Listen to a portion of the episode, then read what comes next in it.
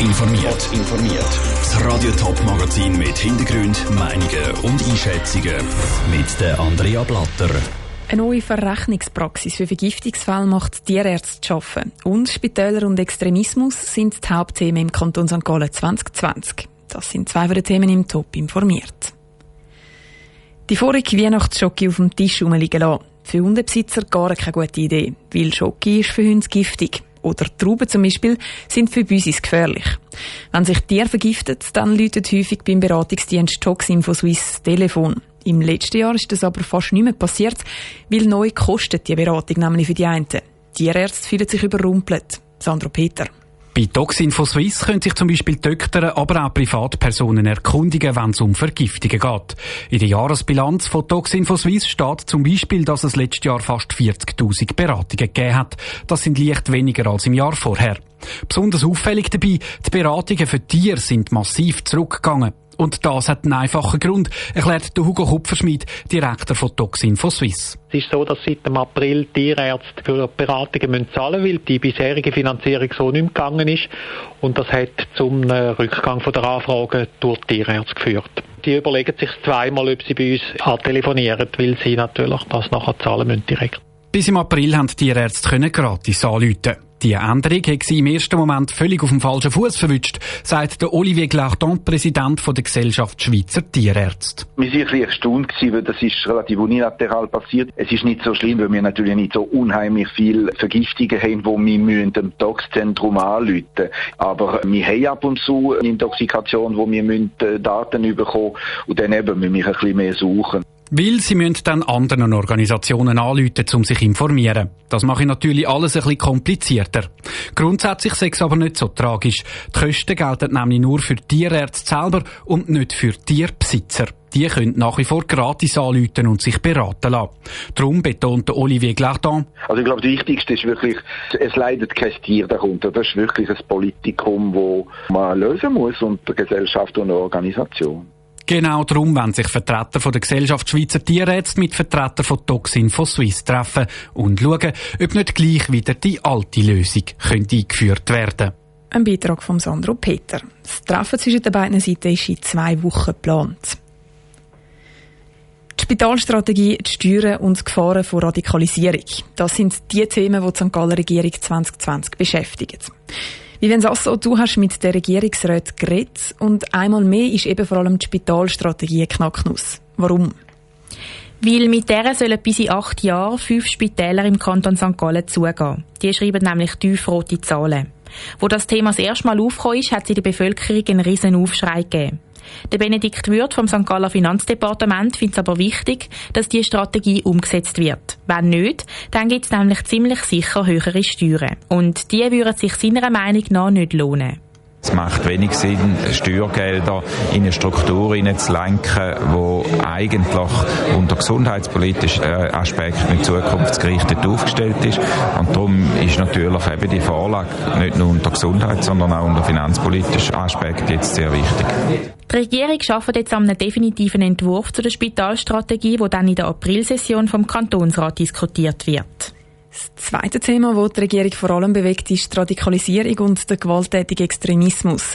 Unter anderem ist das Thema, weil es 2016 das Unterwasser ein Konzert von Rechtsextremen gegeben hat. Tausende Nazis sind hier einmarschiert und die Polizei war überhaupt nicht darauf vorbereitet. Gewesen. Und erst kürzlich hat eine Geschichte für Schlagzeilen gesorgt, wo Kinder und Jugendliche in St. Gallen auf Schulheft Hakenkreuz gezeichnet haben oder in der Schule Hitlergrüße gemacht. Wie geht dann die Regierung so Problem an? Im Februar diskutiert der Kantonsrat einen neuen Vorschlag von der vorbereitenden Kommission, dass so grosse Anlässe wie die, die sich dann als Rechtsrockkonzert herausgestellt hat, im Voraus genauer angeschaut werden. Ein erster Vorschlag von der Regierung, der so extremistische Anlässe von Grund auf verbietet hat, der ist im Kantonsrat ungenau gewesen. Außerdem ist letztes Jahr die Forex ins Leben gerufen worden. Eine Fachstelle, die bei der Aufklärung und Früherkennung von Radikalisierung unterstützt. Für den Sicherheits- und Justizdepartementsverantwortlichen, Freddy Fessler, ist diese Fachstelle ganz eine wichtige Hilfe. Im Moment ist in der Schweiz noch nichts passiert, oder? Aber es hat keinen Wert, dass wir warten, bis irgendwo tätscht, sondern wir müssen frühzeitig schauen, dass wir das verhindern können. Und das ist die Aufgabe dieser Fachstelle. Die Fachstelle soll zukünftig nicht nur passiv unterstützen, sondern beispielsweise Schulen aktiv informieren. Danke für deine Ausführungen, Vivian Sasso. Heute war das letzte Mal, wo die Regierung in dieser Konstellation aufs neue Jahr und die brennendsten Themen geschaut hat. Am 8. März stehen nämlich Regierungsratswahlen an und drei den bisherigen Regierungsräten treten nicht mehr zur Wiederwahl an. Der Terrorangriff auf die Satirezeitschrift Charlie Hebdo zu Paris hat sich vielen Leuten ins Gedächtnis eingebrannt. Heute ist es genau fünf Jahre her, dass zwei bewaffnete Männer in die Redaktion gestürmt sind und um sich geschossen haben. Zwölf Leute sind an dem 7. Januar getötet worden. Der Patrick Walter schaut nochmal zurück auf den Tag und darauf, was nachher passiert ist. 7. Januar 2015. Heute Mittag stürmten bewaffnete Männer die Redaktion der satirischen Zeitung Charlie Hebdo.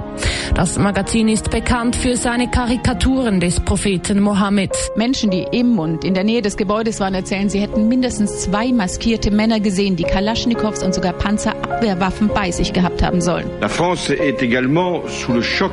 Die Stimmung ist irgendwie ganz anders. Alle sind angespannt und haben halt auch die neuesten Informationen erfahren und haben auch immer den neuesten Standort gegeben. Aber wirklich, die Stimmung war sehr bedrückt. Ja. Dieser Anschlag ist ein Anschlag auf die Demokratie, auf die Menschenrechte, auf die Pressefreiheit, auf die Meinungsäußerungsfreiheit. 8. Januar 2015. Gefasst sind die Brüder Sharif und Said noch nicht, aber sie sollen an einer Tankstelle in Nordfrankreich erkannt worden sein und noch immer schnell Feuerwaffen und Raketenwerfer bei sich haben. Und während tausende Polizisten die Täter suchen, versammelten sich im ganzen Land Franzosen zu einer Schweigeminute. Es bleibt also jetzt eine Minute lang still auf Radio Top. Die Stimmung war wirklich sehr emotional, aber es war schön, wie sie Zeichen von der Solidarität mit Opfern sind. Charlie, Charlie, Charlie. 9. Januar 2015. Seit heute Morgen haben sich die beiden Charlie Hebdo-Attentäter in einer Druckerei nordöstlich von Paris verschanzt. Das mit einer Geisel. Sie haben sich zuerst eine wilde Verfolgungsjagd mit der Polizei geliefert. Der dritte Mann hat dann heute Nachmittag einen koscheren Laden zu Paris gestürmt. Er hat sechs Personen und darunter ein Baby festgehebt. Salven von Schüssen, Explosionen. Dann waren die Geiselnahmen in Porte Vincennes und der Martin Goel vorbei. Das Ende eines 50-stündigen Albtraums, der mit dem Terroranschlag auf das Satire-Magazin Charlie Hebdo begann.